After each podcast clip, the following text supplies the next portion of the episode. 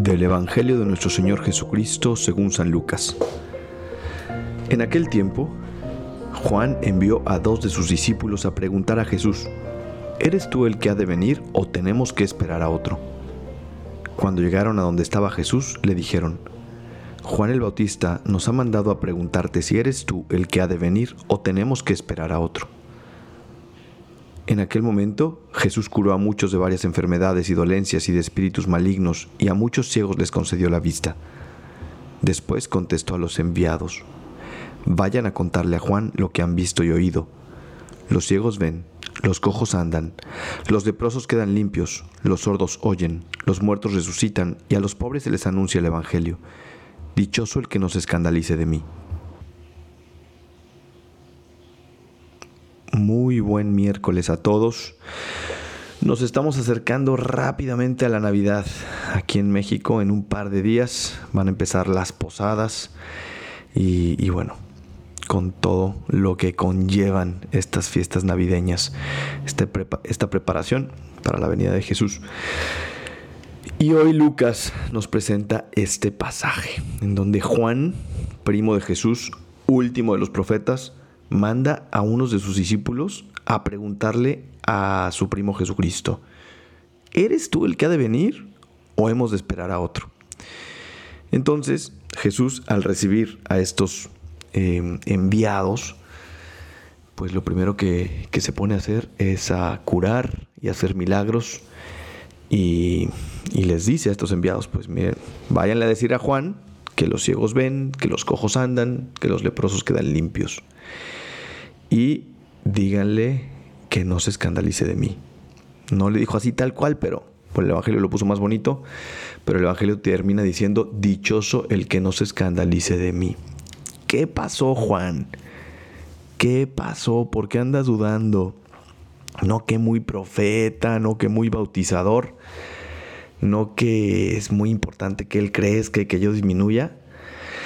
Bueno, pues se ve que quizá a Juan el Bautista pues le habrán llegado chismes de Jesús, ¿no? Eh, pues los típicos chismes que nosotros ya conocemos, ya conocíamos, pues de que comía con publicanos y pecadores, o de que perdonaba con demasiada facilidad a los pecadores más empedernidos. Y a lo mejor Juan se escandalizó. Normal, era humano. Em, primo de Jesús, sí, es verdad, pero humano y se podía equivocar. Y, bueno, también quizá Juan, pues no, no es que se haya desesperado, pero a lo mejor sí le entró algo de impaciencia, decir, bueno, a ver, eh, pues mucha predicación de Jesús y, escucho mucho de él, pero ¿qué está pasando con, su mesianismo? ¿Qué está pasando con, eh, con el, tema de que tiene que restaurar el universo entero, abrirnos las puertas del cielo y, salvarnos de nuestros pecados y de la muerte y del mal y de la tristeza, ¿no? A lo mejor a Juan como que le entró un poco de impaciencia o, pensaba o tenía a lo mejor un concepto distinto del mesianismo de Jesús. No sabemos exactamente qué estaba pasando por la mente de Juan, por qué duda, por qué envía a, a estos discípulos a preguntarle a Jesús, pero creo que es normal y creo también que podemos sacar bastante eh, de este Evangelio. Primero que nada, que a nosotros también nos puede pasar lo mismo, ¿no? De manera colectiva, como iglesia, podemos ver la situación del mundo, podemos ver la situación de las sociedades, entre comillas, cristianas, la situación de Occidente, la situación de la misma iglesia, eh, de muchos obispos, de la falta de vocaciones, del mensaje que se está dando, de mm, lo difícil que, está haciendo la evangelización, de la cantidad de distracciones que tenemos hoy en día y, que hacen que, el mensaje de Cristo pues se diluya demasiado rápido quizá, ¿no? O nos, al menos eso nos parece. Y, y pues podemos decir exactamente lo mismo que Juan. Podemos decir, oye, ¿qué onda? ¿Qué está pasando? ¿Dónde estás Jesús que no te vemos? ¿Dónde está Jesús tu mensaje? ¿Dónde está Jesús tu evangelio? ¿Dónde están Jesús tus enseñanzas? ¿Dónde están Jesús tus bienaventuranzas? ¿Qué está pasando? O también nos puede pasar de manera personal, ante una desgracia, una tristeza, una tragedia. También nos podemos confrontar ante Jesús y decirle, ¿eres tú el que ha de venir? ¿Eres tú realmente el Mesías? ¿Eres tú el bueno con B mayúscula? ¿Eres tú el salvador de mi vida? Porque no te veo, no te siento, no te palpo, no lo experimento. Sin embargo, Jesucristo nos remite una vez más a su acción en nuestra vida y, nos hace ver las maravillas que, que Él ha hecho en nosotros. Y creo que si tú eres sensata y eres sensato y haces un análisis de tu vida, te vas a dar cuenta de la cantidad de bendiciones y de regalos y de dones que Jesús te ha dado en tu vida.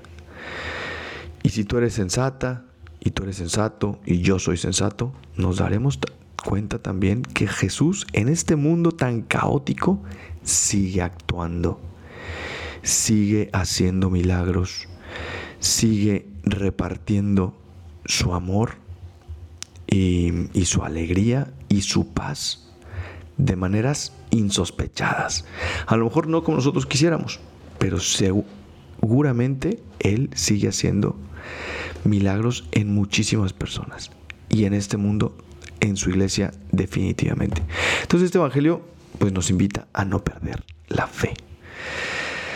Nos invita a tener esa esperanza puesta en Jesucristo que ya viene y que viene a hacer nuevas todas las cosas, una vez más, en nuestra vida y en nuestro entorno. Así que, pues hoy no, no culpamos a Juan, todo lo contrario, agradecemos a Juan el que haya dudado. Le damos gracias a Juan Bautista, el primo de Jesús, el que haya enviado a estos discípulos para preguntarle a Jesucristo, ¿eres tú el que ha de venir? Porque esa duda, ese, ese haber, pues, eso, ¿no? Trastabillado ahí un poquito, eh, nos regala este Evangelio precioso y nos regala también la posibilidad de darnos cuenta nosotros en nuestra propia vida que Jesús ha hecho muchísimos milagros, nos ha dado demasiadas bendiciones y sigue haciendo milagros todos los días en nuestra vida, en la vida de los demás y en el mundo que nos rodea. Así que mucho ánimo a seguir con mucha esperanza, a seguir con mucha fe y sobre todo a seguir con mucho amor este adviento a escasos 10 días de la Nochebuena, en donde Jesucristo, el Redentor del mundo, nacerá en esa cuevita de Belén para hacer eh, más llevadera nuestra vida y para darnos esa plenitud y esa felicidad que cada uno de nosotros anhelamos en el corazón. Que Dios les bendiga mucho, que disfruten muchísimo su diciembre, sus fiestas navideñas, sus posadas, sus tradiciones en cada uno de sus países, en cada uno de sus eh, de sus familias. Y bueno, pues ya saben que si este podcast les sirve, lo pueden compartir con sus familiares, con sus amigos.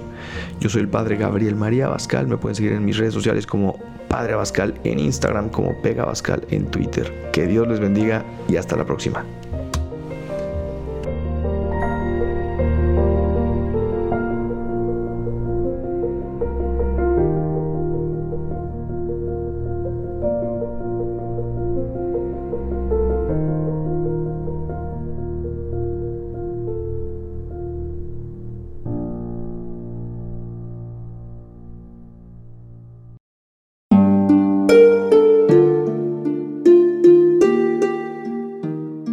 Hola, ¿qué tal? Perdón por la interrupción, pero quiero invitarte a escuchar el nuevo podcast de Juan Diego Network que se llama Oraciones de la Noche. Ahí te voy a acompañar antes de dormir, así que no tienes excusa para no escucharlo. ¿Y qué vamos a hacer? Pues yo te voy a ir guiando para que te relajes, te prepares para dormir y haremos una oración juntos. ¿Qué te parece? ¿Nos vemos pronto entonces? Escúchalo en tu plataforma favorita. Solo sigue el link en los show notes de este episodio. Oraciones de la noche, no lo olvides, ¿eh? Nos vemos pronto.